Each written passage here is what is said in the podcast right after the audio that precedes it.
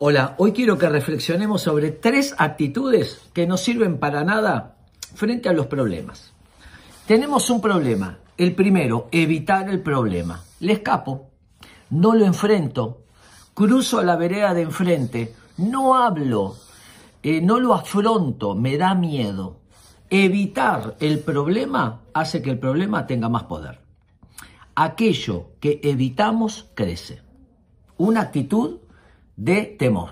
El segundo, distracción. Tengo un problema, pero en realidad busco un problemita secundario y me enfoco en eso. Y en realidad es, no, yo me siento mal porque el compañero del trabajo no me trata bien, cuando en realidad el problema es de pareja.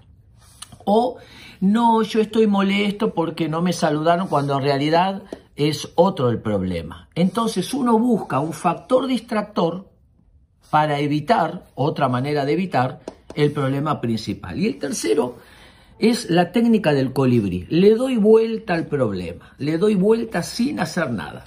El colibrí gasta mucha energía en estar quieto sobre una flor sin hacer nada. Y hay personas que hablan, hablan, hablan del problema, lo analizan, lo dicen, pero nunca pasan a la acción. Los problemas se resuelven enfrentándolos y armando un plan inteligente. Nunca huyendo de ellos, nunca haciendo una cortina de humo y en autoengañarnos y menos dándole vuelta y nunca pasar a la acción. Espero que les sirva.